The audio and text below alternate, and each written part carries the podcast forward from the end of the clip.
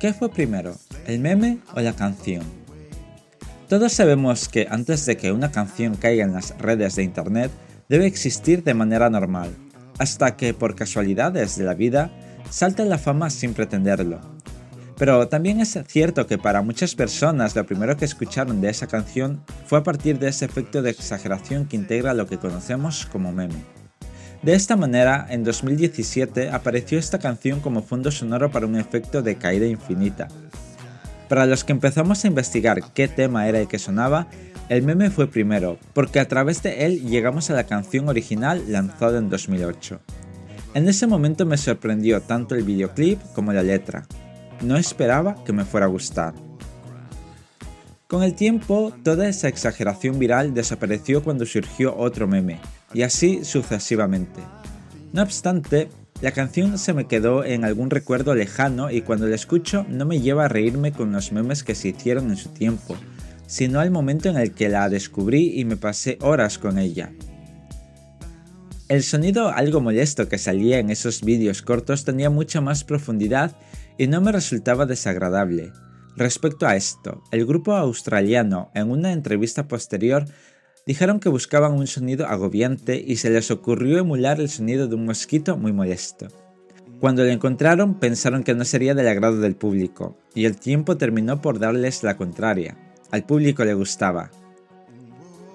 Sin embargo, lo que menos se hubieran imaginado es que esa canción que tuvo un éxito moderado en su tierra se haría viral y terminaría llegando al mundo entero para darle una segunda vida, tanto que editaron el videoclip original para aumentar su calidad a los estándares a los que estamos acostumbrados hoy en día, sin perder la originalidad que me llamó la atención al ubicar la historia en un mundo simulado, casi como el de Tron.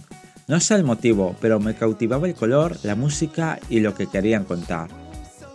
Y dejando para el final la letra que me aprendí sin querer y que la cantaba a viva voz mientras hacía otras cosas, Recuerdo cuando entraba el coro de la canción, dejaba de hacer lo que estuviera haciendo y la cantaba.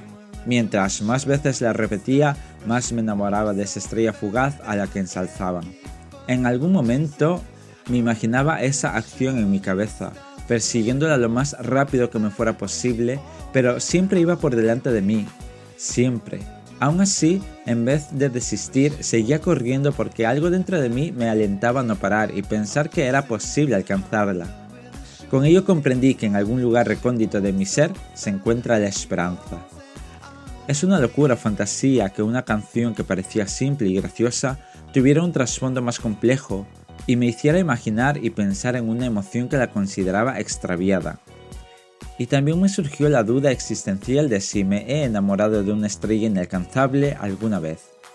Puede que no haya surgido ese dilema en mi vida, o quizás sí.